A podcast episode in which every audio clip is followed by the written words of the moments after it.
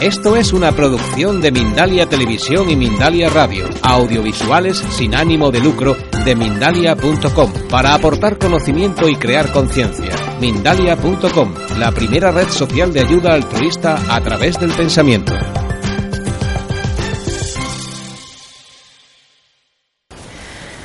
Buenas tardes. Ahora ya que estamos relajados, vamos a recibir a Joan Melé, que nos va a activar y a poner las pilas.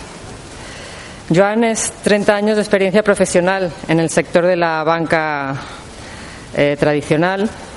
En el 2006 inicia su contribución directa al desarrollo de la banca ética de Triodos Bank eh, donde ha sido subdirector general hasta finales del 2014. En la actualidad continúa manteniendo una estrecha colaboración con este banco y sobre todo hace muchas charlas, foros, talleres eh, para divulgar los temas que le apasionan, como economía consciente, empresa sostenible, educación en valores.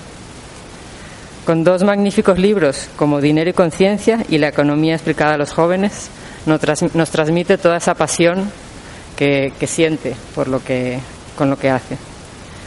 Joan cree que otro mundo es posible, pero hay que trabajar en ello, desde nosotros y desde la acción, cambiando el modelo económico, no trabajar para el dinero, por el dinero, sino que el dinero es, un, es, un, es un, la consecuencia de hacer las cosas bien. Hoy Joan nos habla del sentido de la vida. Muchas gracias Joan por estar aquí Sabemos que llevas unas semanas muy duras y la verdad que es un gran honor tenerte hoy aquí. Gracias. Buenas tardes a todos, muchas gracias. Teniendo en cuenta que acabáis de comer y que estáis en plena digestión, si a alguien le entra sueño, que no se resista, no sufráis, o sea, dejaros ir, dormiros, que también conectaréis con lo espiritual, o sea que, ¿para qué sufrir, no? De hecho, estaba tentado a, continuar esta meditación y hacer una siesta guiada. Pero digo, va, vamos, vamos a seguir con el plan, ¿no?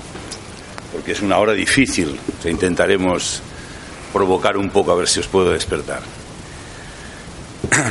Bueno, quería empezar, como no, observando un poco lo que está pasando estos últimos años o estos últimos meses uno de los fenómenos, por ejemplo, el tema del Estado Islámico. Sabéis que el otro día daban las noticias de que hay más de 20.000 jóvenes censados en Europa que han, sido, han nacido, han sido educados en Europa y acaban de pasarse al Estado Islámico.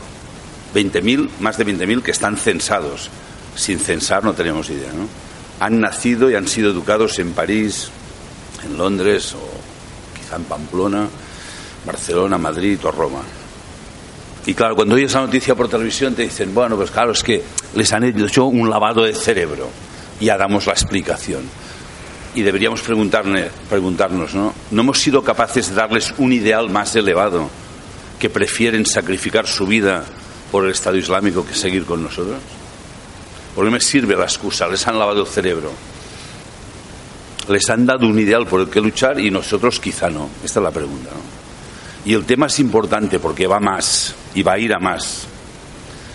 Y es un tema diferente, pero que para mí tiene relación con el fenómeno creciente de manera exponencial de cómo los jóvenes están cayendo en el alcohol y las drogas. Es un fenómeno, no se habla de ello, al igual que tampoco se habla del suicidio, está creciendo también de forma exponencial. Actualmente sí que os puedo decir que las muertes por suicidio sobrepasan de largo las muertes por guerras y atentados criminales. Y lo que sorprende es los países más desarrollados económicamente, en donde hay más bienestar económico, los suicidios se disparan más, a edades más jóvenes.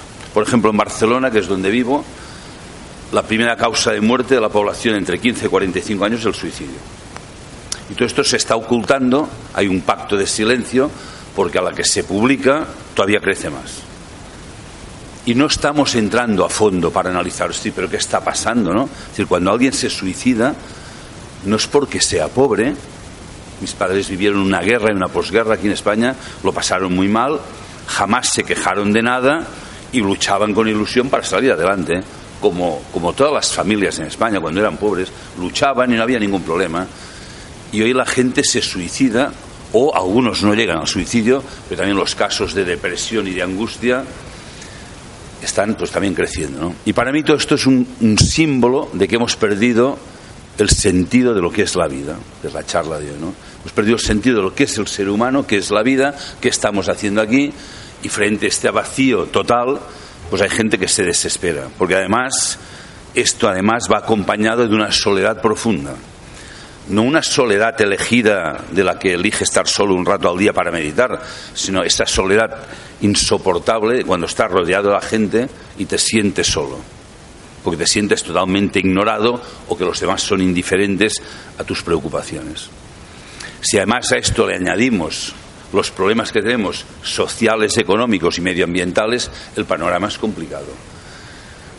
Sabéis que, bueno, no sé si sabéis, el mes de enero la ONG Intermon Oxfam, que está en todo el mundo, presentó un informe en Suiza en el foro de Davos, ya lo había presentado el año anterior, el mes de enero del año anterior, dijeron, si seguimos así, a finales del 2016 el 1% de la población mundial ya tendrá más dinero que todo el 99% restante.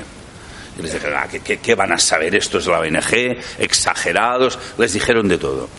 Pero curiosamente, al cabo de pocos meses, un banco, un banco suizo que es, vaya, poco sospechoso de ser un banco revolucionario, como es el Credit Suisse, hizo un informe diciendo, las previsiones de Intermont son correctas. Pero lo cierto es que se equivocaron no ha sido a finales del 2016, en enero de este año el informe ya muestra que el 1% de la población mundial tiene más recursos económicos que todo el 99% restante. Y esto ni tiene sentido, ni es normal, ni es tolerable. Pero seguimos sin hacer nada. Seguimos observando el mundo con los problemas que tenemos, al igual que el tema del cambio climático, que es una expresión que yo pediría cambiar porque cambio climático, la gente dice, sí, sí, hace más calor que antes. También. Cambio climático no. Estamos destruyendo este ser vivo que es la Tierra. Y el mes de noviembre, que había la cumbre mundial del cambio climático, pasó desapercibida porque acababan de haber un atentado en París, acababan de matar, no sé, ciento y pico, doscientas personas, y claro, cuando matan a alguien en París, pues hombre, es serio. O sea, 200 en París es un tema grave. 200.000 en Irak, pues es otra cosilla pero 200 en París, el mundo se para, qué barbaridad. Lo digo también con esta ironía, decir, pero ¿cómo puede ser que seamos tan sensibles a lo que pasa en París o Bruselas y tan indiferentes a las barbaridades que hemos cometido nosotros en, en otras partes del mundo? Y cuando el Estado Islámico hace lo que hace, los argumentos son, fíjate tú, quieren destruir el modelo de paz y democracia que hemos construido en Occidente, nos quieren destruir nuestra forma de vida. Y, los demás dicen, claro, claro, claro. Claro, que quieren destruir nuestra forma de vida porque es insostenible. No los estoy justificando, evidentemente que no. Están locos, pero no mucho más que lo que hemos hecho los demás. Acordaros que Estados Unidos invadió Irak con la excusa que había armas de destrucción masiva. Han matado, pero miles, no sé la cifra, ¿eh? miles o decenas de miles de mujeres y niños, ya no digo soldados también, y al cabo de un tiempo Donald, Rumsfeld y no sé qué más dijeron que sonriendo, bueno, lo de, lo de las armas de destrucción masiva ya sabíamos que no era verdad, era un tema de negocios y de petróleo y no pasa nada. Y luego decimos que quieren destruir nuestro modelo de vida.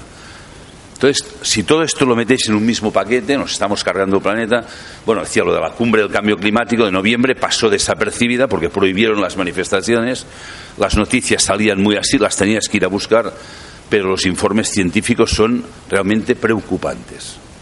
Y todo esto, como decía antes, todo esto que estoy mostrando, y me podría pasar la tarde, tampoco os quiero amargar, ¿verdad? No, pero tampoco podemos bajar la mirada y decir, bueno, ya se irá arreglando y tal. No se va a ir arreglando. No. Y me molesta y me preocupa que a veces hay gente, así movimiento este positivista, del pensamiento positivo, ¿verdad? Que, que tú piensas en positivo y el mundo irá bien. No, pensar en positivo es imprescindible. Pero si no actúas en positivo, esto no cambia. Porque los otros piensan en negativo y actúan coherentemente con lo que piensan. Y son gente que se moviliza. Y además cooperan entre ellos. Los grandes directivos de los grandes poderes financieros mundiales, los poderes farmacéuticos, empresas químicas, petroleras, eh, etcétera, entre ellos cooperan de manera fraternal. Los demás, la gente que tenemos de alguna manera ideales espirituales y tal, somos una pandilla de impresentables. Vosotros no, ¿eh? que habéis venido al Congreso. Eso faltaría, ¿verdad? Encima que venís. Los que no han venido. Los que no han venido. Pero incapaces de movilizarnos, de cooperar y decir, venga, ¿qué podemos hacer juntos? Porque luego viene que si yo he votado a este, tú al otro, yo soy católico, tú eres budista, yo soy ateo, no sé qué. Siempre encontramos algo para ver qué es lo que nos separa y sobre todo tenemos la voluntad profundamente dormida, hipnotizada o, atrofiada. Y hay una distancia enorme entre nuestros ideales y nuestros sentimientos, que ahí estamos bien. yo me encuentro gente que, que realmente dice, hostia, pues qué ideas más bonitas, ¿no? Hay gente de corazón. Mira si hay gente de corazón que cuando ven las noticias en la tele, hay gente que llora. Mira si somos buenos. De, de la emoción de lo mal que está el mundo, ¿verdad? Pero hay que decir, venga, voy a cambiar y en donde he encontrado más, eh, vamos a buscar palabras suaves, digamos, o, menos coherencia han sido los ambientes supuestamente espirituales. Y como decía un sabio inglés del siglo XVIII, para que el mal triunfe en el mundo solo hace falta que los buenos no hagan nada. Y el mal está triunfando, pues yo tengo que pensar que los buenos no estamos haciendo, no sé si nada, lo que tendríamos que hacer. Y para mí todo esto en el fondo es que hemos perdido el sentido de la vida unos y otros no solo la gente materialista que no cree en nada, que cree que la vida solo es, son cuatro días y hay que disfrutar y ganar dinero y pasártelo bien, que estos está claro que han perdido el sentido de la vida. Yo creo que hay gente que ha perdido el sentido de la vida porque han quedado colgados en lo espiritual y han olvidado que el sentido de la vida es estar aquí en la tierra y transformar la tierra. Y hay dos maneras de equivocarse. El mal existe, el mal no solo es la ausencia del bien, el mal existe y si me da tiempo le pondremos nombre y apellidos y para ver si existe solo tengo que mirar dentro de mí y veo cómo actúa. Y veo que para que no actúe yo tengo que contrarrestar las fuerzas que hay en mí. Y hay dos tipos de fuerzas que me apartan de la realidad. Unos que me tienden a elevarme excesivamente a lo espiritual, y que bueno pues que me puedo pensar que soy maravilloso y que hoy qué bien que estoy en casa cuando estoy leyendo y meditando meditando estoy de bien ¡buah! Y, eso que no hago la flor del loto, porque mi rodilla no me lo permite. Hay gente que se pone en flor de loto, que van incienso. ¡Ay, qué bien que estamos! Y, y, meditamos y leemos y estudiamos y hacemos foros y tal, pero hay gente a nuestro lado que está sufriendo y no hemos sido capaces de decir, ¿qué puedo hacer por ti? Y esto para mí es formar parte del mal, dejarse arrastrar por un tipo de fuerzas del mal que son las que nos apartan del mundo y nos elevan excesivamente a lo espiritual. Y ya que soy banquero, o he sido banquero, ahora no, he sido banquero, ahora me he librado del pasado de banquero, voy a poner un ejemplo del dinero.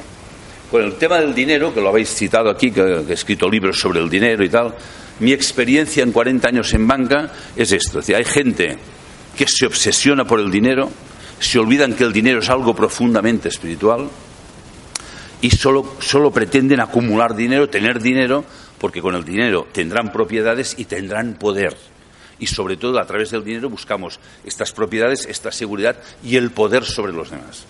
Es gente avariciosa, codiciosa, tacaña. Esto es un mal, alguien que ha perdido el sentido de la vida. Pero lo contrario de esto es la gente que no quiere dinero o que no le interesa el dinero o que si lo tiene lo despilfarra. ¿Por qué no le interesa? Y esto en los años de banca me he encontrado muchísimo, especialmente los diez años de banca ética que venían a verme asociaciones y fundaciones. Mira, Joan, somos una asociación que vamos a hacer no sé qué. Oye, asociación sin ánimo de lucro, ¿eh?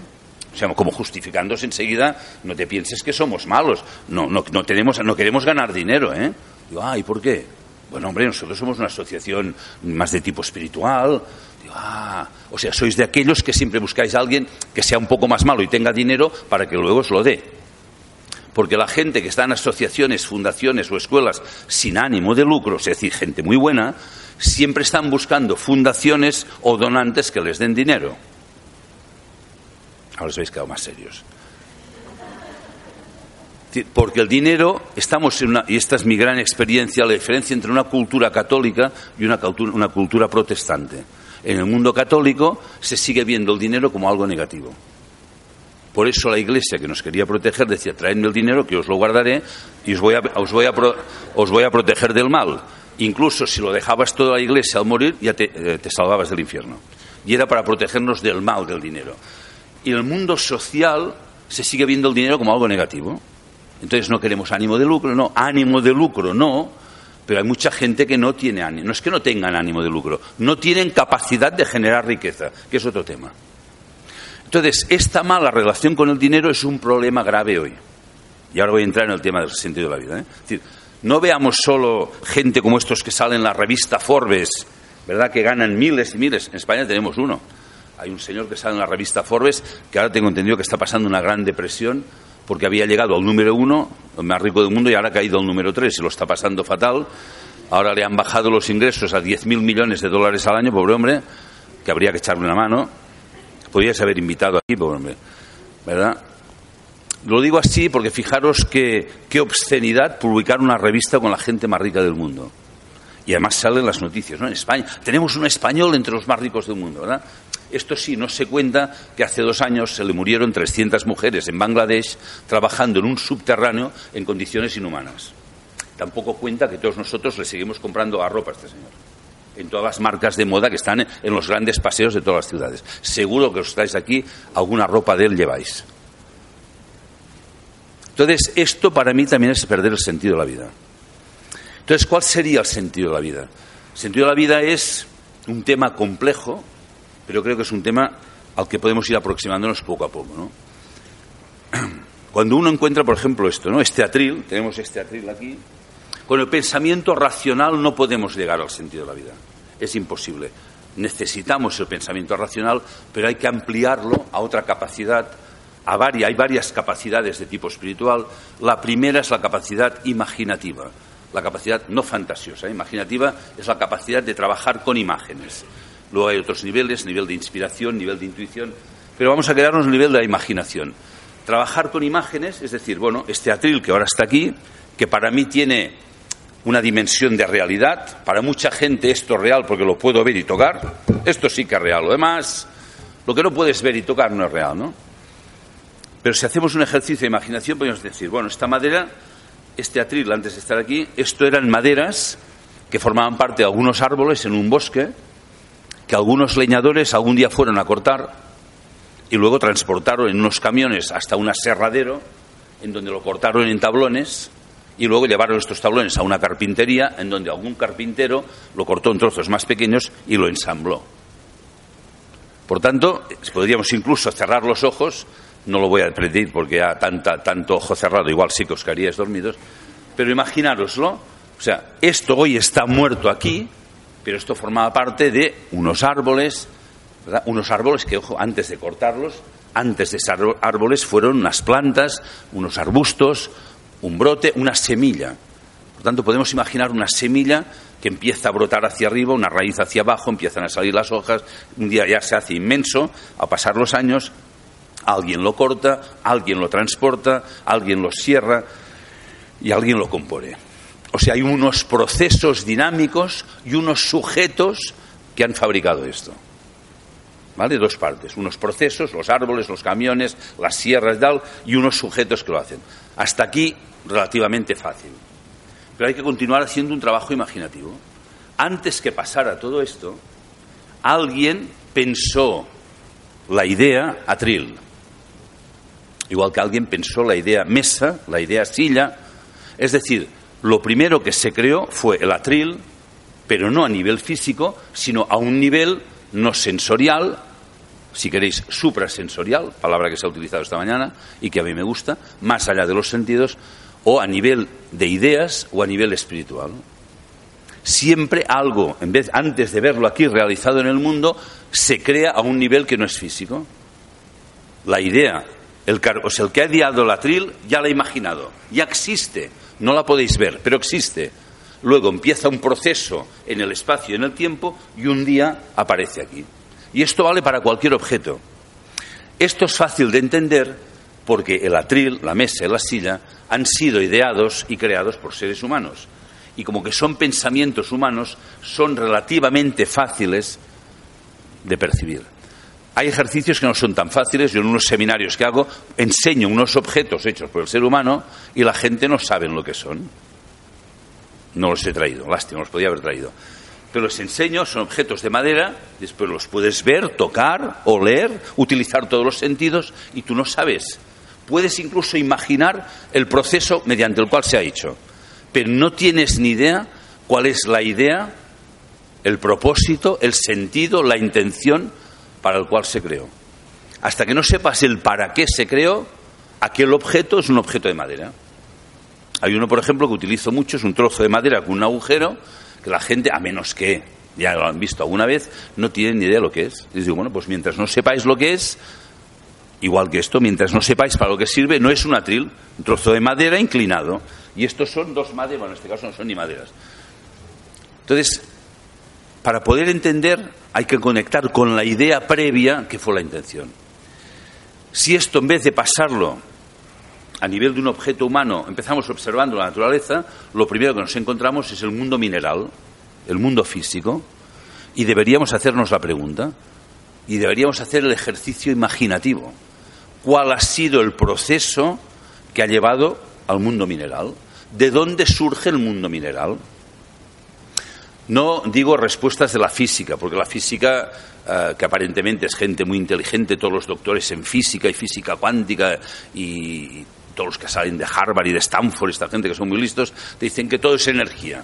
Y la energía, ¿verdad?, se transforma, la energía ni se crea ni se destruye, solo se transforma. Mira, ya está explicado. ¿Veis? Pues ya está. Ahora, todo es energía. Y con la palabra energía, pues ya nos damos por satisfechos. Pero decir energía, pues es decir lo mismo, tengo ni idea. O sea, ¿qué relación tiene el mundo físico que estamos observando, el mundo mineral que nos da soporte, con el mundo del pensar, con el mundo de las ideas? ¿De dónde surge el mundo físico? Y la segunda pregunta que deberíamos hacernos es, ¿hay algún sujeto detrás del mundo físico? ¿Alguien lo ha creado? Igual que hemos hecho con la mesa o con la silla. Y deberíamos continuar el ejercicio imaginativo y decir, bueno, puedo imaginar el proceso, no sé si alguien lo ha creado y quién ha sido, pero la gran pregunta, ¿cuál ha sido la intención? ¿Cuál ha sido la idea? ¿Para qué se crea un mundo mineral? ¿Cuál ha sido la idea, el propósito? Pero podemos continuar observando la naturaleza y pasamos al mundo vegetal, lo mismo, las mismas preguntas. ¿Cuáles han sido los procesos dinámicos que han llevado al mundo vegetal que nos rodea? Árboles, plantas, flores, porque todo lo observamos de forma mecánica. Hay minerales, hay plantas, hay animales, miramos el mundo pero no preguntamos. Y la pregunta es clave para entender el sentido de las cosas. Entonces, ¿qué hay detrás del mundo vegetal? ¿Cuál ha sido el proceso? Y también la misma pregunta, ¿hay alguien detrás del mundo vegetal? ¿Quién lo ha creado? Ya sé que hay partes del mundo, hay sobre todo un mundo científico, materialista, la respuesta siempre es el azar. El azar los átomos se combinan por, azar y salen moléculas. Y las moléculas se combinan y salen células. Y un día pues te sale esto, un sapo, un, un hipopótamo, un rinoceronte, un geranio, un ser humano. Depende cómo combinas. Claro, para que entendáis. Tú coges un montón de piedras, las tiras al aire millones de veces y un día te cae una catedral. ¿Sabéis? Sí, es azar. Se te puede caer una catedral, te puede caer, depende de cómo lo mezclas. Igual que las letras, coges las letras, combinas y te sale un libro de aquellos que hay allí. Han sido puro azar. El autor ha cogido letras y un día te sale una poesía de Machado un libro, pues, de los que hay por allí. Puro azar. Fijaros que algo que parece realmente absurdo y provoca la risa absurda, decir, qué, qué tonterías estás diciendo, porque sabemos que no es azar, porque lo ha hecho un ser humano y lo sabemos reconocer, cuando en vez de ser un lenguaje humano pasamos al lenguaje de la naturaleza del cosmos, no sabemos leer. Y cuando alguien no sabe leer, se le dan un texto escrito, pues esto es un papel con manchas de tinta. Hasta que no aprendes a leer, no encuentras el significado.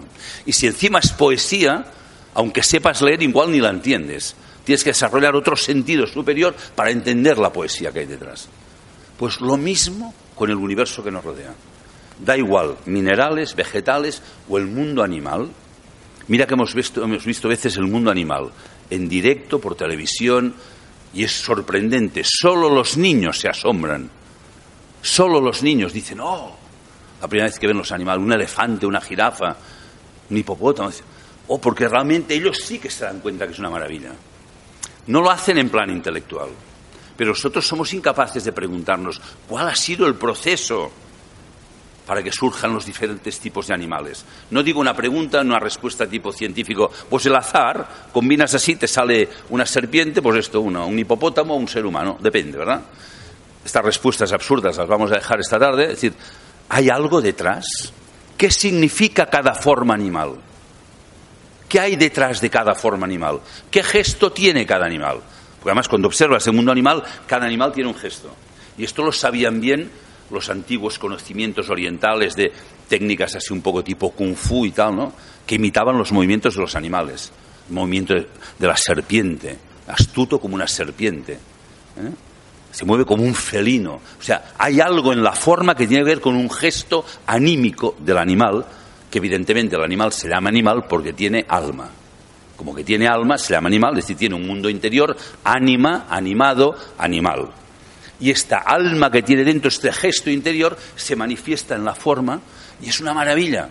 Y el niño lo ve, pero nosotros, no, pues esto, una jirafa, un hipopótamo, ya está. Ya no nos preguntamos, sobre todo, la primera pregunta, ¿para qué está cada animal aquí?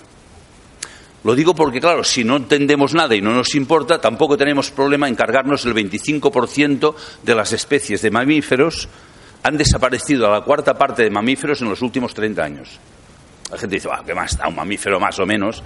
Es esto, como que no tenemos ni idea del sentido de la vida, y cuando digo de la vida no quiero decir solo de nuestra vida, digo de la vida, pues podemos cometer las barbaridades que estamos cometiendo. Pero claro, he dicho minerales, vegetales, animales, pero pasemos a los seres humanos, que parece que debería ser lo que más nos importa. ¿Cuál ha sido el proceso para llegar al ser humano?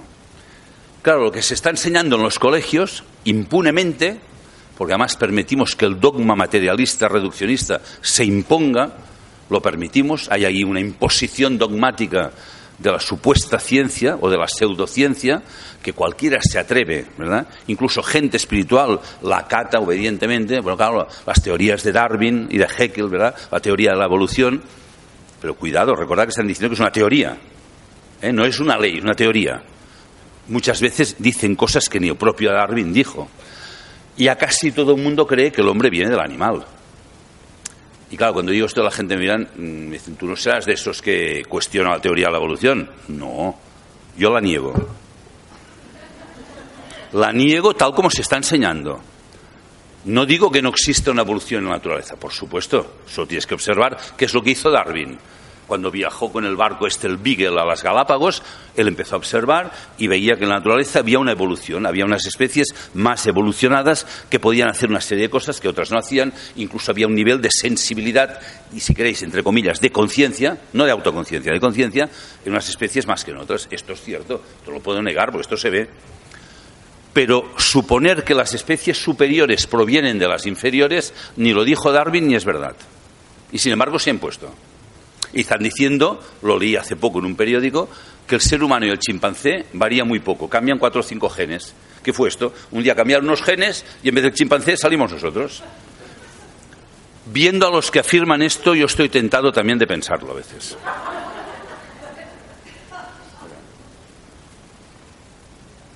Cuando uno, si os entretenéis un día, y os lo recomiendo, a estudiar embriología animal comparada, a veces soy banquero, era banquero, pero me entretengo a hacer estas cosas raras. un banquero, pues un banquero puede hacer esto, puede hacer yoga, puede hacer lo que quiera. Pues un día me dediqué a estudiar esto. Y entonces, cuando comparas, y esto lo tengo en un gráfico, pasa que no hago PowerPoints, yo hago pizarras, pero no hay pizarra. Tú coges el embrión, en el estudio que hicimos era un cocodrilo, una gallina, creo que era un caballo, un chimpancé y un ser humano, me dejo otro. Y comparábamos el desarrollo embrionario de diversos seres. Curiosamente, el embrión en los primeros días es idéntico. El de un cocodrilo al de un ser humano. Idéntico. Entonces, a medida que van pasando los días, las especies, el embrión menos evolucionado, empieza como si entrara una fuerza exterior, no visible, que empieza a deformar el embrión. Y empieza ya a tomar una forma diferente. Los demás se mantienen igual, van evolucionando igual. Al cabo de unos días va variando más y el segundo embrión, creo que la gallina, empieza a variar. Y a medida que van pasando los días, el del chimpancé y el del ser humano se mantienen casi igual. Incluso el chimpancé, cuando nace, la cabeza redondita, como la de un bebé. Luego se deforma, con aquellas mandíbulas. Como la de un bebé, tiene más pelo, pero la forma no tiene aquella forma tan degenerada que tiene luego. Tiene una forma casi de bebé. Si veáis la cabeza de un chimpancé recién nacido, no es alargada de forma de redondita. Entonces, observando el desarrollo embrionario, ahora lo estoy diciendo así, lo tenéis que imaginar, si vierais los gráficos se ve claramente, veríais que hay un embrión arquetípico y hay unas formas que vienen de fuera, evidentemente no son fuerzas físicas, son de otro tipo, fuerzas vitales o astrales que deforman aquello y hacen que aquel ser que está allí de alguna manera se deforma. Entonces la pregunta es, ¿la forma humana procede de la forma animal? ¿O es la forma animal la que degenera de la forma humana? Y ahora estoy hablando no como un, un, conferenciante espiritual, estoy hablando en plan científico, viendo los embriones, ves que el único que mantiene la forma hasta el final es el humano. Incluso el chimpancé casi. Y al final es el chimpancé el que se le deforma la forma respecto al humano. Y esto lo digo porque uno de los problemas que tenemos hoy es haber hecho creer a la gente que el hombre solo es un animal poco más inteligente al final de la cadena evolutiva, pero que al fin y al cabo, señores, la vida es esto, una combinación, una lucha por la supervivencia y que la vida hoy aquí sobreviven y evolucionan los más fuertes o los que saben adaptarse mejor. Y los demás, pues mira, esto es lo que hay. Entonces, si los animales luchan para sobrevivir y el hombre es un animal y la vida es una lucha por la sobrevivencia, hoy tenemos el resultado final de esta teoría. Nos estamos comportando como animales que luchamos entre nosotros para sobrevivir y hemos olvidado que teníamos derecho a vivir. Nos conformamos con sobrevivir. Y hay frases, como me dijo hace poco el director general de una empresa, estaba haciendo consultoría en una empresa, había seis, eran el comité de dirección, siete personas, el director general y seis empleados, seis directivos más. Y les estaba preguntando, ¿y qué, qué misión tiene vuestra empresa? Y el director general, muy contento, decía, mira, pues el año que viene queremos crecer un 30% más las ventas. Digo, no, no, la misión de la empresa, el propósito. Dice, bueno, ya vi que empezaba a dudar. Dice, bueno, pues el año que viene queremos exportar a Polonia, Rumanía y Hungría. Digo, no, igual no me explico bien. La misión, ¿cuál es el sentido? Hostia, no te entiendo. Digo, bueno, pues voy a cambiar la pregunta. Y entonces mirando al director general digo, ¿qué sentido tiene tu vida? ¿Qué estás haciendo aquí? Entonces ya le fastidio. Dice, hostia, tío, joder, no me hagas esto tú, yo no sé. Joder, tú, no me hagas estas preguntas, hombre. Bueno, incluso me dijo, no seas un taco, ¿no? Hostia, no me hagas esto, tú, yo qué sé. Dice, mire, yo, yo sí tengo salud y trabajo, voy tirando. Frase que lo he oído muchas veces. Si tengo, y además es muy buena. Si tengo salud y trabajo, voy tirando. Falta acabar la frase, la vida. Voy tirando la vida. Porque la vida no es solo tener salud y trabajo. La vida es algo más. Fijaros que el ser humano, a diferencia del animal, sale del ámbito de la necesidad y entra en el ámbito de la libertad. Los seres humanos componemos sinfonías o tocamos la guitarra, como Mario esta mañana, cantamos, pintamos cuadros, hacemos esculturas, construíamos catedrales, no para ganar dinero. La única que conozco que se sigue construyendo es la Sagrada Familia de Barcelona porque es un negocio con los japoneses pero ya no se sabe por qué se construyen catedrales. Y si funciona, seguro que van a construir más por todo el mundo. Vamos a hacer catedrales. Y sobre todo, los seres humanos hacemos poesía. Y ahora que alguien me explique si el hombre solo es un animal más evolucionado que lucha para sobrevivir, la vida es una lucha y hay que adaptarse al medio y tal, ¿por qué hacemos poesía al final de la cadena evolutiva? ¿Qué tiene que ver la poesía con la lucha por la supervivencia? Bueno, señor, la poesía es lo más importante y la música y el arte porque es el ámbito en el que el ser humano es humano. Sale del ámbito animal, que ya sé que tenemos una parte animal. Esto ya lo sé, que tenemos que comer y hay unas necesidades inevitables. Que hay gente que dice que no, que viven de la luz. ¿Qué quieres que te diga? Yo he comido muy bien hoy. No, tampoco hay que vivir para comer, pero cuando toca comer, pues también lo disfrutas y también está bien. Pero hay gente que dice, no, con la luz ya tengo bastante. Yo pienso, hombre, si tuviéramos que vivir de la luz, no nos habrían hecho un aparato digestivo.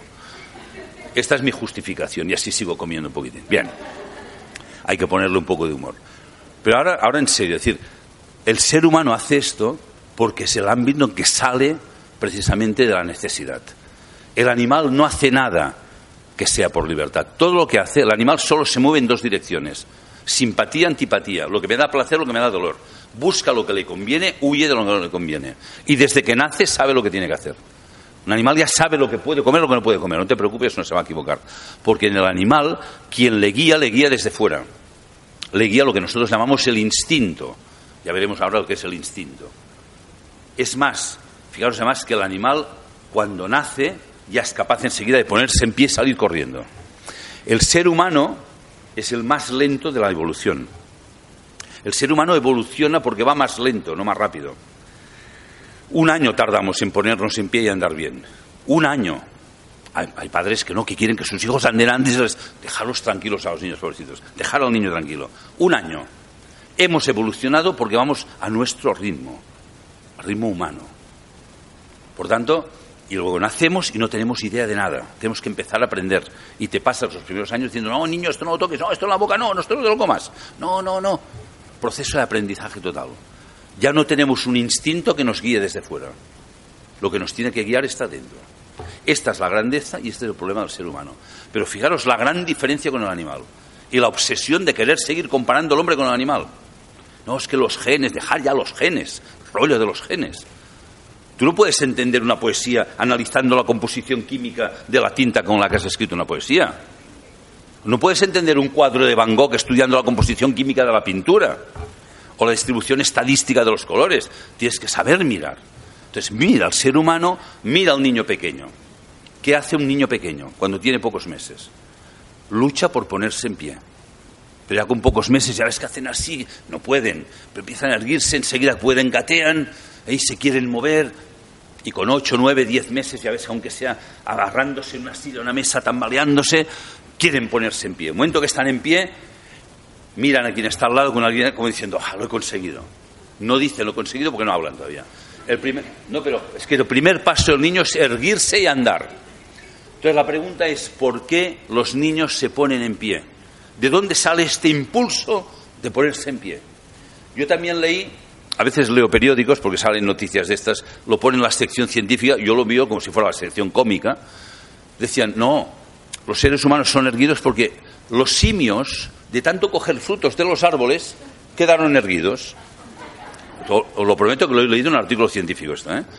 De algún doctor en Harvard o así. Y dices, pero qué tontería, ¿no? Entonces, ¿qué pasa? ¿Que los simios que quedaron no cogían fruta de los árboles? ¿El niño se pone en pie para coger fruto del árbol? El niño, si fuera para sobrevivir, diría, yo no me muevo porque cuando está tumbado la madre da el biberón o el pecho. O sea, si fuera por supervivencia, el niño diría, yo, yo no me muevo. El niño se pone en pie porque la posición vertical es la posición humana. Solo el ser humano está vertical. Ya sé que me diréis, hay algunos animales que están de pie. Si tuviera fotografías de esqueletos veríais que no. Parece que están algunos de pie, pero en realidad no están apoyando sobre la planta del pie, sino que el, el esqueleto por dentro está de otra manera. Incluso el flamenco, que parece que esté de pie, lo que pensáis que es la rodilla del flamenco es el talón. Pero bueno, no voy a entrar en esto. El niño se pone en pie porque fijaros que en la postura vertical al niño le permite tres cosas fundamentales, que para mí ya apuntan a cuál es el sentido de la vida. La primera es que cuando estamos en posición vertical, el cerebro, y esto lo habréis estudiado, queda aquí, dentro hay el cerebro, del cerebro está el líquido cefalorraquídeo y el cerebro está flotando sobre el líquido cefalorraquídeo. Y por el principio de Arquímedes, que sabéis que hay una fuerza igual al peso que desalojas, el cerebro está casi levitando. Entonces el cerebro humano se convierte en un órgano para pensar. No un órgano que segrega los pensamientos, que esta tontería también la he escuchado por ahí. Hay científicos que dicen, es que el cerebro segrega los pensamientos. Digo, sí, igual que la radio que segrega la música. Y yo tengo una radio que segrega noticias. Hombre, o sea, el cerebro capta los pensamientos que son universales y por eso los seres humanos nos podemos entender porque captamos unos pensamientos que son universales, aunque sí es cierto que en cada uno se manifiestan de manera particular. De ahí la posibilidad de error. Pero el pensamiento en sí no lo segrego yo, lo estoy captando. El pensamiento es aquello que está detrás de la cosa, lo que dio origen, sea algo hecho por un ser humano o sea algo hecho no por un ser humano. Entonces, a través del pensar conectamos con la realidad, conectamos con el sentido de las cosas, también conectamos entre nosotros. Y esto lo permite la posición vertical, que el cerebro experimenta una metamorfosis y el ser humano, y esto está, el niño, una de las capacidades es pensar. También fijaros, aquí no lo haremos porque quedaría un poco grotesco, bueno, igual, sí, luego si tenéis ganas podemos hacer. Eh, en los cursos lo hago andar a cuatro patas. No, no a gatas con las rodillas en el suelo, sino imaginaos que sois vuestro perro y vais andando así, probarlo cinco minutos y sentiréis lo que siente un animal. y sentiréis la tragedia del animal, el sentimiento de esclavitud. Si tenéis perro o gato, veréis que lo, tiene que hacer todo con la boca. El perro lo hace, por eso tiene estas mandíbulas. Y estás sometido a la gravedad, todo el día estás así. Tienes que tener aquí musculatura y tal. Cuando estás en posición vertical, todo esto ya no necesitas, la boca ya no tiene que ser un instrumento, no hace falta, y aquí también hay otro segundo proceso de metamorfosis, todo esto se transforma en cuerdas vocales y podemos hablar. Y gracias a que podemos hablar, comunicamos nuestro mundo interior con el mundo interior de los demás. Y nos podemos conocer. Y cuando nos conocemos, esta es la base que nos podemos amar. Incluso en la Biblia equipara la palabra conocer a amar. Cuando conoces realmente a alguien es cuando empiezas a amarle, cuando empieza a haber una unión o una comunión. No puede haber amor si no hay conocimiento. Entonces, gracias a la palabra nos conocemos, nos comunicamos, nos podemos llegar a amar. Veces también a odiar, pero bueno. Tercera cualidad del niño cuando está en pie, niño cualquier ser humano. Las manos se convierten en instrumentos de creación. El ser humano, fijaros que en la postura vertical ya no tiene que ser un ser especializado como el animal. Ya no tiene que tener alas para volar.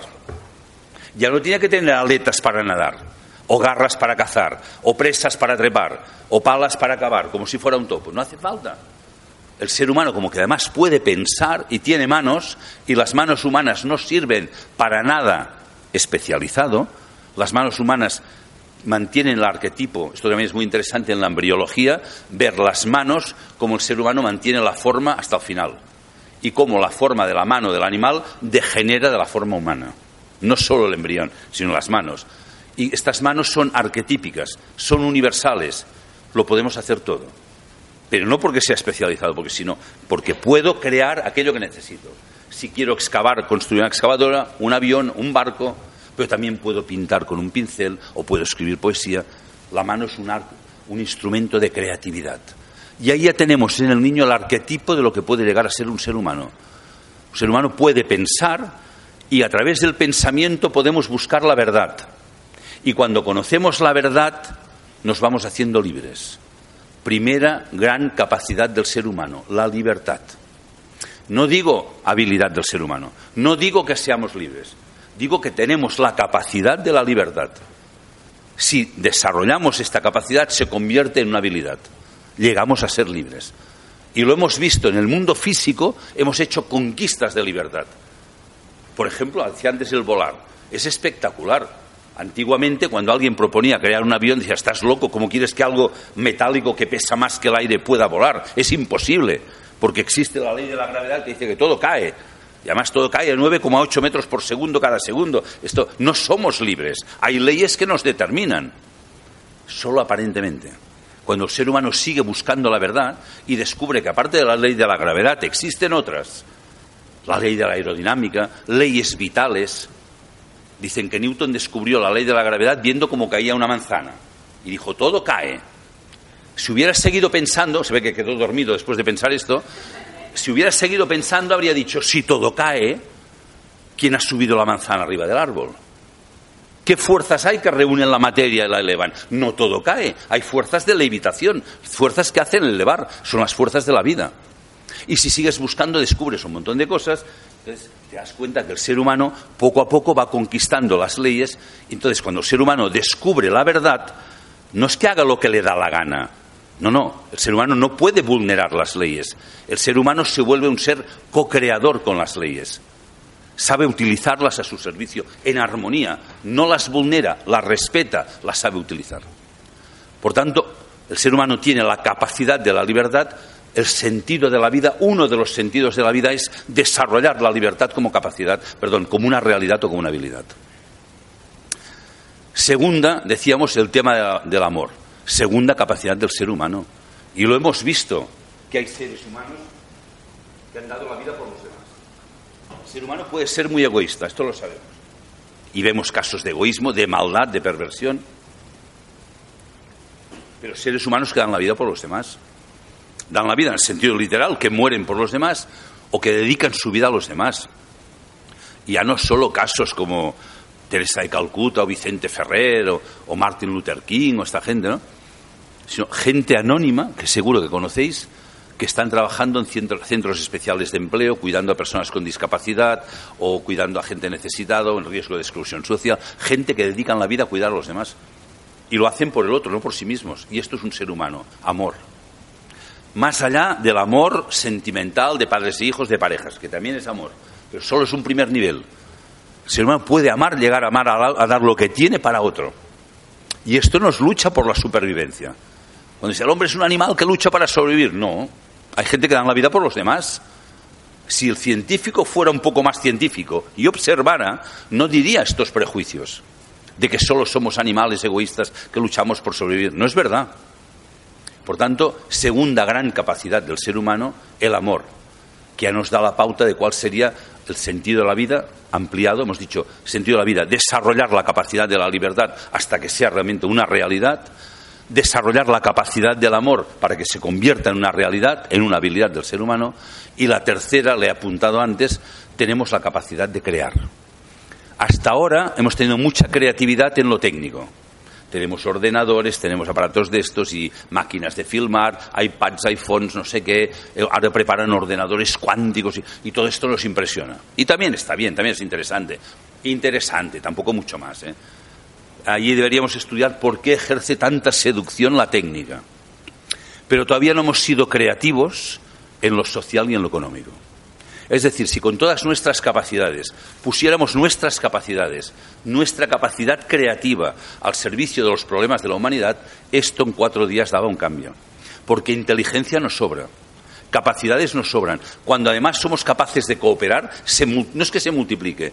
Cuando se unen siete personas en armonía en un estado meditativo y cada uno aporta, como si aquello fuera el cáliz, un grial, aporta lo suyo a la comunidad, cada uno de ellos no es que se multiplique por siete, sino que se eleva a la séptima potencia sus capacidades. Sin embargo, hasta ahora esto solo lo hacemos para lo empresarial, lo técnico, lo económico, para lo que da dinero. Pero como ser humano ya empezamos a ver en el niño el gesto arquetípico de lo que podemos hacer como humanidad. Todos los textos religiosos hablan de que el ser humano fue creado a imagen y semejanza de Dios. Lo dicen de una manera o lo dicen de otra. En el Génesis, por ejemplo, lo dice y no lo dice en singular. No dice el hombre ha sido creado a imagen y semejanza de Dios, sino que dice cuando los Elohim crearon al ser humano, lo crearon a su imagen y semejanza. Habla de un tipo de divinidades muy concretas y habla en plural. Esto no voy a entrar en ello hoy, pero es un tema interesante. Es decir, Ahí hablamos de Dios en abstracto, pero hay muchas entidades ahí presentes, aunque no las podamos ver. Dios, dejémoslo en Dios si queréis, o la divinidad crea al ser humano a su imagen y semejanza. Es decir, somos, estamos hechos a imagen y semejanza de Dios. Para los que habéis tenido una educación cristiana, si recordáis el Evangelio de San Juan, hay un pasaje que dice, Jesucristo les dice a los apóstoles, en verdad os digo, sois dioses. Esta frase siempre ha quedado un poco apartada porque la iglesia no le gustaba. sois dioses, a ver si la gente se lo cree. Eh, deja, deja, tú obedéceme a mí y ya, pero allí dice, sois dioses. ¿Y a qué se está refiriendo? Cuando dice sois dioses o estamos hechos a imagen y semejanza de Dios, que es decir, somos dioses. En los dos sitios lo dice. Hombre, viéndonos como estamos hoy, decir que somos a imagen y semejanza de Dios, dices, hostia, pues si Dios es como nosotros, vaya decepción, ¿verdad? Porque no puede ser. O, como dice alguien, esto es que se les ha ido de la mano. Esto se les ha ido de la mano, ¿no? O, quizá, el ser humano no está acabado y el plan de la creación no está acabado y el ser humano está en un proceso de devenir, en un proceso hacia el propio sentido para el que fue creado, es decir, fue creado a imagen y semejanza de Dios, es decir, el ser humano puede llegar a ser una divinidad, es decir, un ser libre, que no le condicionen ni los miedos, ni las codicias, ni los instintos, ni las pasiones. Es decir, libre porque conoce la verdad, capaz de amar, que hace cosas por amor a los demás y creador. Y hemos visto que esto el ser humano lo tiene. Lo hemos visto en el arte. Tenemos que ser capaces de llevarlo al arte social y al arte económico. Pero para mí este es el sentido de la vida. Y este debería ser el sentido de la educación. Educar a un niño no es prepararle para que el día de mañana tenga un buen trabajo y se gane la vida. Ya no digamos más esta obscenidad a un niño. Tienes que estudiar y sacar buenas notas y una buena carrera y un máster. Si no, el día de mañana no te ganas la vida. ¿eh? Y vamos repitiendo esta obscenidad, tienes que sacar buenas notas y estudiar la carrera, el día de mañana te ganas la vida, la vida está muy mal, está muy cara, uy, tal como está todo, como no espabiles. Hombre, ya, esto ya solo escucharlo me angustio yo, pues no te extrañe. Yo con lo apasionado que soy, si ahora me hablaran así, llego a los 14, bueno, drogas, porros, pastillas y todo. Y a 300 con la moto. Hombre, para huir, para huir de esta realidad. Para huir, porque no tiene sentido. Y el niño que igual que es capaz de admirarse cuando ve la luna por la noche o las estrellas o ve el elefante, y lleva dentro la alegría y el sentido del potencial de la vida, lleva dentro el plan de vida. No es consciente de él, pero ya lo ves en su, en su movimiento de pequeño de levantarse, que lleva el instinto lo que tiene que hacer, el instinto, o el conocimiento o el impulso espiritual. El niño sabe que es un ser espiritual. Lo hemos negado Hemos difundido la gran mentira, la peor mentira que se ha difundido y se sigue difundiendo, el dogma materialista. Somos animales, somos materia. Y cuando te mueres se descompone. Y ya está. Y si te quieres creer algo, te lo crees en tu casa. Pero este es el dogma. Y los demás calladitos. Hemos negado la esencia del ser humano, que somos seres espirituales. Que por eso os decía, entre otras cosas, por eso hacemos todo lo que he dicho del arte. Porque tenemos el impulso espiritual. Y por eso hacemos congresos como este y por eso meditamos y rezamos. No porque tengamos miedo y rezamos por miedo, como estas explicaciones que nos dan tontas. Claro, es como el ser humano tiene miedo, se quiere autoconvencer y fabrica un Dios, como si fuéramos idiotas. ¿Verdad? Hacemos todo esto porque lo llevamos dentro. Algunos lo han olvidado, el niño no. Y el niño lleva un impulso, unas ganas de vivir y de conocer. Los niños quieren conocer. Se pasan el día preguntándolo todo. ¿Por qué luego no tienen interés por nada en el colegio? Y además hay profesores, me invitaron un día en Elche, un congreso de profesores, y una profesora en el coloquio, hablé de educación, no me acuerdo de qué hablé, me dijo, claro, es que, es que no les interesa nada lo que les explicamos. Digo, sí, pues no lo digas en voz alta, deberías avergonzarte. ¿Qué les estás contando que no les interesa? Porque ellos viven, claro, le molestó mucho, pero ya está bien, pues me da igual, yo no voy a quedar bien con nadie. Ellos tienen interés. A lo que no les interesa saber de memoria el año que nació fulano, que murió Mengano, no sé qué, el teorema de Ruffin y las raíces cuadradas, también. Pero ellos quieren entender y vivir la vida apasionadamente. Y hay métodos pedagógicos que lo enseñan. Entonces, si los niños pierden el interés por aprender, es que han perdido el interés por la vida. No entienden esta vida material que les estamos plantando. Si tengo que estudiar, sacar buenas notas, sobre todo más buenas notas que los demás, que esto es lo que preocupa a los padres. ¿Qué nota has sacado, fulanito? Mira, un 8, tú un 6. ¿eh? A ver si espabilas. Y queremos que aprendan a leer y a escribir rápido. Antes era a los siete años. No, no, ¿qué? A los siete, a los seis, a los cinco. El otro día hay un programa que decían que cómo podemos ya educar al feto. Al feto. Con, ondas electromagnéticas. Hostia, estamos, locos. Pero, ¿por qué? Porque cuanto más listo sea, más competitivo será. Y el mío, pues. ¿eh? Esto es como aquellos dos amigos que iban por la selva y les sale un león. Si uno empieza a correr y otro dice, no corras si el león corre más que nosotros. Si no, yo que quiero es correr más que tú. Pues este es nuestro modelo. Eh, niño, tú espabila, que a ver si tú te salvas, los demás. Y este es nuestro modelo. Pero esto pasa en gente incluso muy espiritual, ¿eh? Que cuando tocas ya estos temas, la espiritualidad ya queda para el fin de semana, para el congreso. ¿eh? Pero luego sí, bueno, bueno, pero. Entonces hemos perdido la noción y el niño lo que no entiende es el mundo físico como mundo físico, igual que esto, si no entiendo la idea que lo creó, no puedo saber para qué sirve, si no entiendo la idea espiritual que hay detrás del ser humano, mi vida no tiene sentido. Por tanto, el sentido de la vida es la búsqueda de la dimensión espiritual del ser humano y de la existencia. Y entender por qué estamos aquí durante una temporada en un cuerpo físico. Porque no solo tenemos la dimensión o la, oportunidad de descubrir quién es el ser humano, sino que nacemos en un cuerpo físico, en una tierra, porque tenemos que desarrollar la creatividad, tenemos que transformar la tierra. Y por eso es fantástico que hagamos música y que hagamos escultura y que construyamos ciudades, pero debemos hacerlo en armonía con las leyes espirituales. Hoy lo hacemos en total desarmonía y por eso tenemos los conflictos que tenemos. Los animales no provocan problemas en el planeta, no dejan residuos irreciclables. Nosotros hoy sale en un periódico, no sé si es el país, me parece, eh, hay como cinco grandes islas continentes de plástico en los océanos. Uno se llama el octavo continente, el más grande, que está entre California y Hawái, tiene tres millones y medio de kilómetros cuadrados. Siete veces Francia, de plástico, flotando. Y hay otros en, el Mediterráneo, en el, en el, Atlántico, en el Índico, bueno, ya lo veréis. sino por Internet. ¿Qué estamos haciendo? Y seguimos y seguimos. O sea, hemos perdido el norte porque estamos haciendo cosas aquí, pero sin conectar con el sentido espiritual de la existencia. Y me da igual que venga gente inteligente y doctores en Harvard y en Stanford y en MIT y no sé qué, me da igual. Pueden tener todos los doctorados del mundo. No son capaces de resolver los problemas. La gente inteligente no puede resolver los problemas del mundo. Bueno, no pueden, no lo, están haciendo, no saben.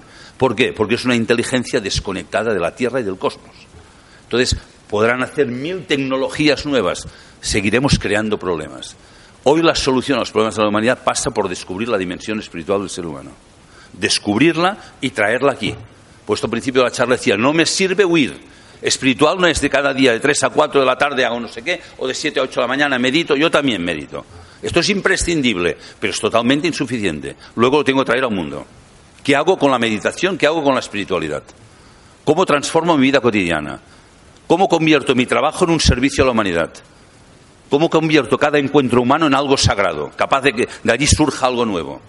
Y ahí vivimos realmente como animales. Claro que entiendo que puedan decir que somos animales inteligentes. Es que nuestro comportamiento de momento es así. Es animal, es instintivo.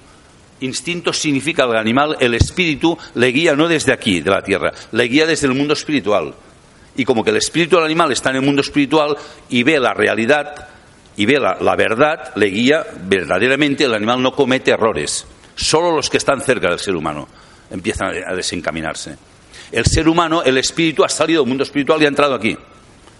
Y por eso también el niño pequeño a los tres años, sin que nunca se lo hayáis enseñado, cuando llega alrededor de los tres años, el niño dice un día, milagrosamente, dice yo. Nunca le habéis enseñado que es un yo. Nunca le habéis dicho a un niño, yo, estate quieto. Yo, no toques esto. Nunca le habéis dicho que es un yo. Sin embargo, él dice yo. Y yo es la presencia del espíritu en el ser humano. No digo que solo, que sea todo el espíritu, es la presencia de lo espiritual. La palabra impronunciable. Por eso los antiguos decían, el nombre de Dios es impronunciable. Claro, yo no puedo pronunciar yo para nadie. No puedo decir yo a nadie, solo es para mí. Es la presencia de lo divino en mí, es la presencia del yo. Entonces, por eso el ser humano, de momento, ese yo se ha desconectado de lo espiritual. En esta fase de la evolución no era así antiguamente, en las épocas de la mitología, los seres humanos convivían con los dioses y sabían que lo que pasaba aquí estaba en relación con el mundo espiritual. Pero en un momento determinado, hace miles de años, esto se va cortando, entramos en un proceso de pérdida del sentido del mundo espiritual, que era necesario, necesitamos cortar con el mundo espiritual para poder desarrollar la libertad. Tenemos que poder desarrollar la libertad, pero para poder desarrollar la libertad tenemos que tener la posibilidad de equivocarnos. Por eso hoy estamos cometiendo errores, es el precio que pagamos de momento para poder llegar a ser libres algún día. El peligro que tenemos hoy es que se nos quiere arrebatar la libertad a todos los niveles y estamos cediendo. Estamos cediendo porque con el caos mundial que nos están creando, caos político, económico, la corrupción, ¿verdad? Están saliendo casos de corrupción de políticos, de banqueros, de empresarios, y todo esto la gente les deprime y desanima y desconcierta. Pero da igual, estos políticos, estos banqueros, estos eran como nosotros y hace cuatro días eran unos niños pequeñitos, encantadores, te los habrías comido a besos y les hemos estropeado. No son más malos que nosotros. La pregunta es, una sociedad que está tan mal como hoy, hay que plantearse cómo estamos educando. No estamos educando para que sean humanos, estamos educando para que sean animales inteligentes, que, que sean más listos unos que otros y que puedan espabilar. Esto, por esto nos está trayendo los problemas que nos está trayendo. Entonces hoy es urgente redescubrir esta dimensión. Es que hablo tan deprisa después de comer, pues se seca la garganta. Redescubrir esto y tener el coraje de llevarlo a la vida cotidiana, llevarlo a la educación. Y educar a un niño no es llenarle la cabeza de conocimientos. Muchas veces oigo padres que dicen, no, no, nosotros le llevamos a este colegio que aquí les preparan muy bien preparan muy bien para hacer qué. Preparan muy bien para que sepan muchas matemáticas. ¿Quién está guiando los planes de educación hoy en España? No me hipnoticéis a la gente con esto. ¿Quién está dictando los planes de educación no en España, en Europa, en todo el mundo? El informe PISA. El informe PISA que lo elabora la OCDE, una organización empresarial europea que le importa un bledo vuestros hijos y vuestros nietos. Le da igual el sentido de la vida. Lo que quiere es que salgan técnicamente preparados para que los mejores puedan ir a las empresas. Entonces dicen que el informe de PISA decía este año que el problema de España es que vamos mal de matemáticas. ¿Veis? No lo sabíais. Vamos mal de matemáticas. Este es el problema de España. Y la gente dice, claro, pues entonces, no sé, en Cataluña, aquí no sé qué habéis hecho, en Cataluña entonces la Generalitat ha dedicado un año a discutir si tenían que haber cuatro horas de matemáticas a la semana o seis, porque claro, es tan importante, porque el informe PISA dice que es lo más importante. y la gente, como que estamos como idiotizados, sin perdonar la expresión, vosotros no, ¿eh? Entonces, claro, van mal de matemáticas. No, no, hay que apretar en matemáticas. No, hombre, ¿por qué no lo habéis visto? Mira, España va mal de ética y de valores humanos. Esto sí que os lo firmo. La gente que ha hundido España en la miseria no iban mal de matemáticas. Todos están licenciados, licenciados, doctores en Harvard. No era este el problema. Habían perdido la ética y el valor humano. Esto es lo que ha pasado. Entonces, ¿por qué seguimos cediendo a esta intromisión de una organización empresarial que dice cómo hay que educar a los hijos. Y no solo esto, o sea, la situación está muy mal, me refiero mentalmente, porque después de todo lo que ha pasado con la banca, que han desaparecido todas las cajas de ahorros, todas, aquí también teníais una, ¿verdad? que también ha desaparecido, ya se vio, ¿eh? cambió el nombre, cambió el nombre, la caja de ahorros de Navarra. Yo me encontré algo en paréntesis. Me encontré una vez un directivo en Barcelona de una de esta caja y me dijo que sepas que estamos copiando todo lo que hacéis en Triodos Bank. Digo, ah, pues muy bien, porque es una banca ética, Triodos Bank, pues si lo copiáis, dicen, no, no, la publicidad, para hacer creer a la gente que hacemos lo mismo. Digo, hostia, digo, tú eres un sinvergüenza. Dice, ah, chicos, toda la guerra, cada uno tiene que mirar. Y al cabo de dos o tres meses, efectivamente, salía el nombre de la banca cívica. Yo le llamaba la banca cínica Banca cívica lo hicieron porque banca ética, banca cívica, sabían que mucha gente se confundiría, mucha gente fue a abrir cuenta allí pensando que éramos nosotros. Hasta que un día me llamó un amigo y dice, bueno, Joan, ya he ido a abrir la cuenta, finalmente he abierto la cuenta en tu banco. Digo, ah, sí, bueno, digo, no te he visto. Digo, bueno, porque he ido a la otra oficina, la que teníais en la calle Escorial. Digo, calle Escorial, si no tenemos ninguna oficina. Digo, ¿cómo que no? Mira, eso lo tengo aquí delante, ¿eh? Mira, ¿ves? Banca cívica, calle... Digo, ¿qué banca cívica? Pues si no somos nosotros. ¿Cómo que no? Y tal. Bueno, la cuestión era confundir a la gente. Bueno, da igual, cierro paréntesis. Lo digo porque aquí hay un gran disgusto, me dijeron, porque había desaparecido la caja de toda la vida. Todas han desaparecido. Y las hemos tenido que sanear con dinero público. Ha costado decenas de miles de millones. No sé si incluso más que decenas de miles. No, no quiero decir la cifra porque no la sé seguro, pero probablemente sea bastante más. Una vez saneadas con dinero público, las hemos regalado a los cuatro o cinco bancos que quedan. Por ejemplo, yo trabajaba en una caja de ahorros que ha costado más de 30.000 millones sanearla. Esto sí, el director general se fue con 10 millones de euros de indemnización y el director general adjunto con 5 millones. Pobres, había que indemnizarles porque lo habían pasado mal. Hunden a la entidad, no debían pasarlo bien, pues les han indemnizado. La, regularización ha costado 30.000 y ahora la acaban de, regular, de regalar a un banco que queda por aquí, que lo primero que ha hecho es despedir a 2.000 trabajadores para que el negocio sea más rentable. Bien, pues después de todo lo que he hecho a la banca y que la palabra banquero se ha convertido en insulto, antiguamente decías que alguien era un banquero, decía un tío serio, sensato, prudente, que entendía, ¿eh? casi una cosa de honor, no es un banquero. Hoy se ha convertido en insulto. Y un día iba por Barcelona, por un barrio, barrio no barrio, un barrio un poco así obrero y tal, iba con unos amigos, asistido con, ya por eso no me pongo traje, camisa y corbata, y nos insultaban, banqueros, banqueros, como si fuera un insulto, ¿no? Bien, pues después de todo esto, el Ministerio de Educación en España ha encargado a los banqueros que vayan a los colegios a educar a los jóvenes. En educación financiera.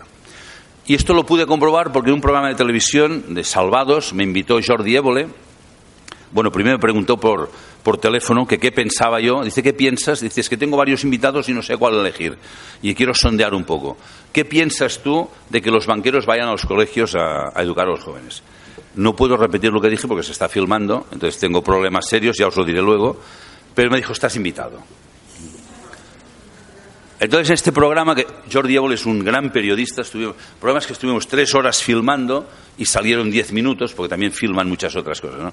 Me enseñó los manuales que se están utilizando para educar a los jóvenes.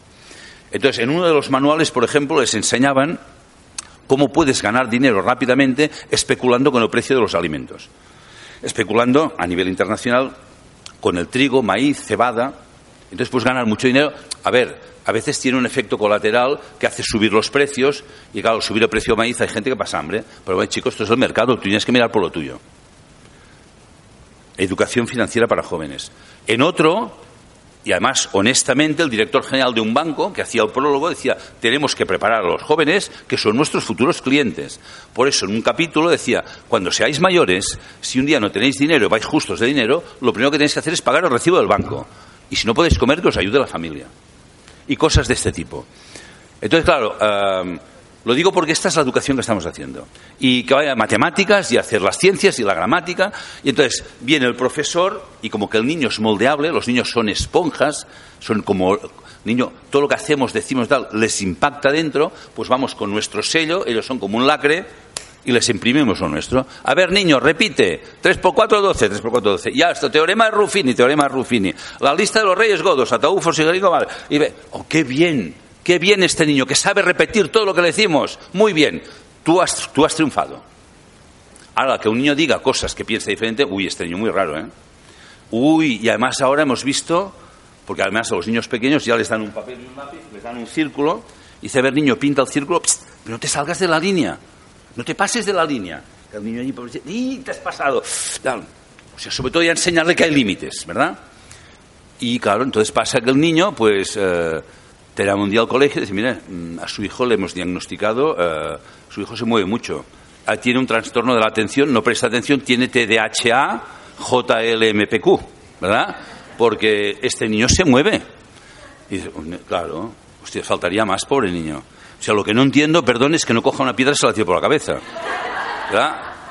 Porque claro, esto si no te dicen, como me dijeron a mí con uno de mis hijos, cuando tenía cuatro años, me llaman un día al colegio me dice, entre cuatro y cinco años, viene, tenemos que, a media mañana, no, no, tiene que venir urgentemente. Hostia, pues que, joder, ¿qué debe pasar?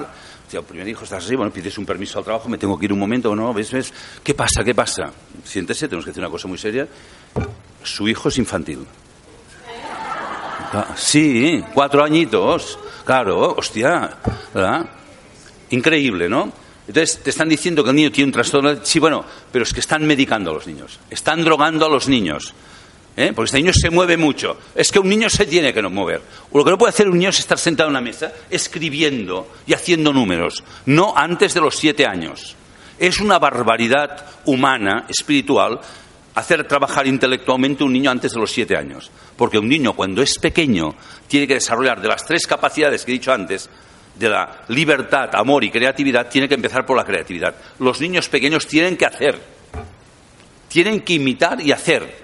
Y tienen que fregar el suelo y los platos y hacer pan y hacer galletas y cultivar el huerto y jugar y subir al árbol y caer. Y volver a subir y volver a caer. Y los padres a callar. No a demandar el colegio porque mi niño ha caído. Ah, es que se ha caído tiene que caer. No se va a subir a unos 50 metros no te preocupes. Caerá desde donde pueda caer. Eh, yo fui ensangrentado de rodillas hasta los 15 años. A partir de ahí no porque ya llevaba pantalón largo y no se veía la sangre. Ya es hora ostras todavía no había empezado. Bueno. Entonces, al niño tiene que empezar con la creatividad. Dejemos el trabajo intelectual, porque además le puede costar la salud de adulto. Ahora no tengo tiempo de explicarlo. Luego, a los siete años, sí que puede, porque el niño cuando hace esto, cuando un niño hace, tiene interés por aprender. Y entonces aprende de una manera natural. A partir de los siete años hasta la adolescencia, lo importante es la educación emocional, la educación en las relaciones. ¿Por qué tenemos tantos problemas relacionales hoy? de padres con hijos, de parejas, en el colegio, el acoso escolar. ¿Qué está pasando con el bullying?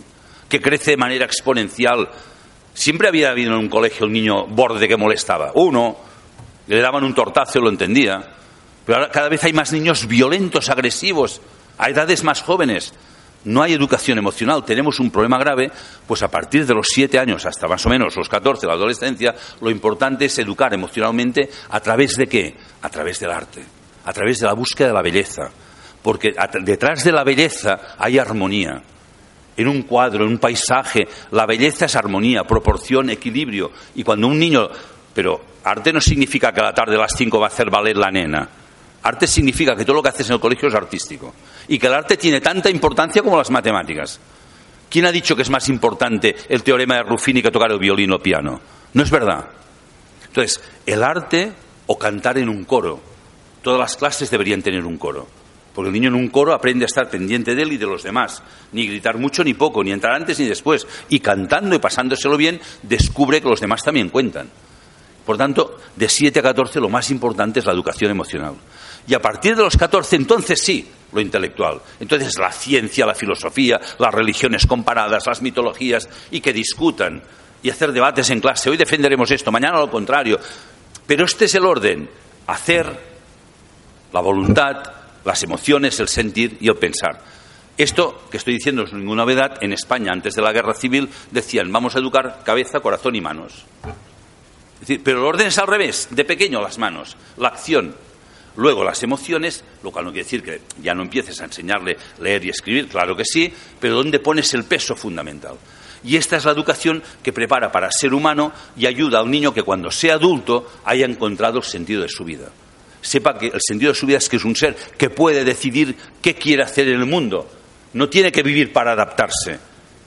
No podemos decir al niño, tienes que estudiar y prepararte que cuando salgas de aquí tendrás que adaptarte a un mundo que está muy difícil.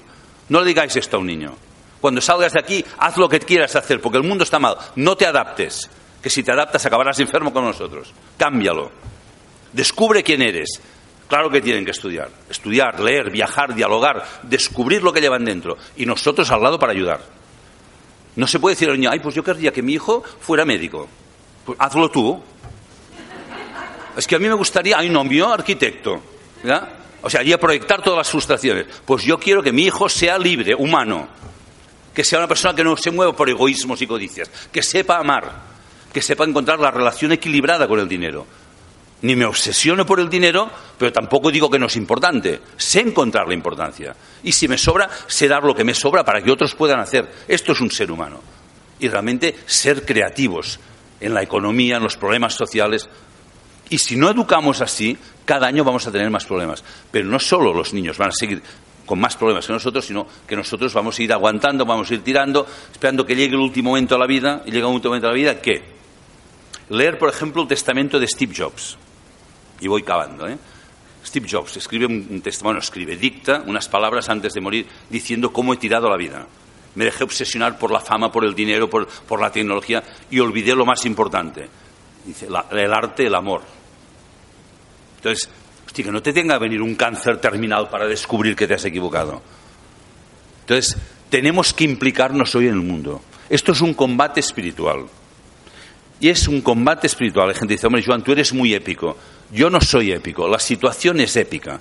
Y si uno no ve que estamos en combate, tenéis todos los números para que nos derroten. Y requiere que todo el mundo se ponga a implicarse en la vida. No podemos esperar que lo hagan los políticos. Ya habéis visto el cuadro que nos han montado. Ellos algo tendrán que hacer. El mundo en este momento lo tenemos que cambiar nosotros. Cada uno de nosotros. Pero convirtiendo una sociedad animalizada a nivel educativo y filosófico en una sociedad humanizada donde el ser humano no vive por necesidad, sino que vive desde la libertad, con amor, por creatividad. Esto hay gente que lo está haciendo y yo os animo a vosotros que os apuntéis también a ello. Gracias.